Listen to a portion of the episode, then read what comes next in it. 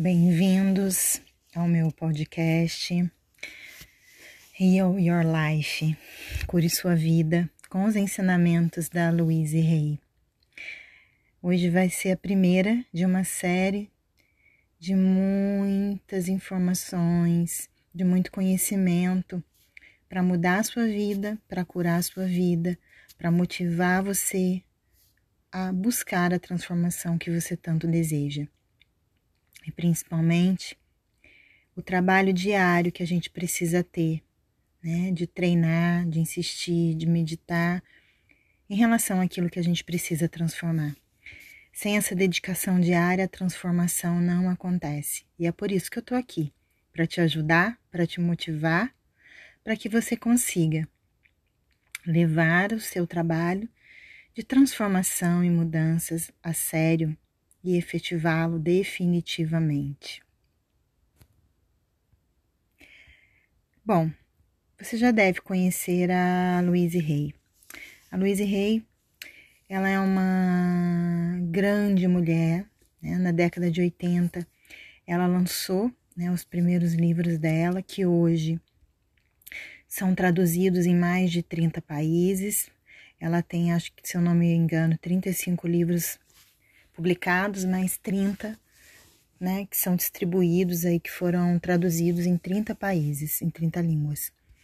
Louise Hay, ela muito antes de virar moda, né, a questão da, do trabalho da física quântica, de, né, desse conhecimento que hoje a gente tem, de que como o nosso pensamento interfere na nossa realidade, como que sim, tudo que a gente pensa pode mudar tudo dentro de nós e o mundo à nossa volta.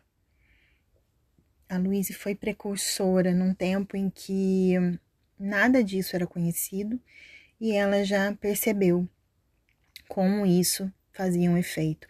E ela é a prova viva disso, né? A Luíse, ela curou o câncer dela usando as afirmações positivas, transformando as crenças limitantes que ela tinha, transformando as mágoas, os ressentimentos, a raiva, todas as dores que ela carregava da vida dela.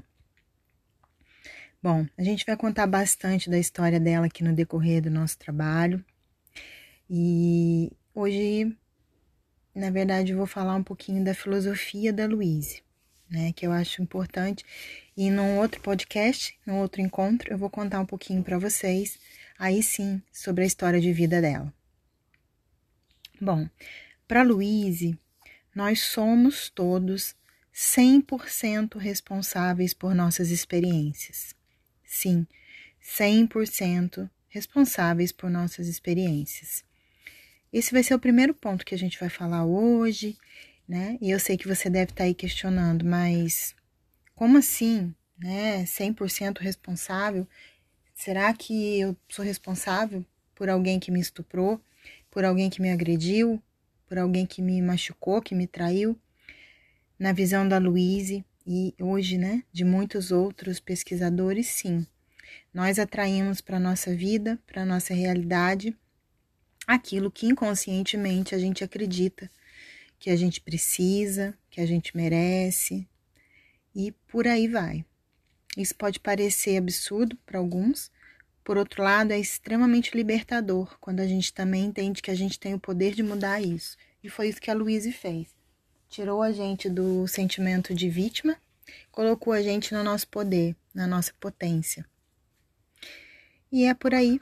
Se você não acredita nisso, a gente vai aprofundar e você vai entender melhor o que significa tudo isso.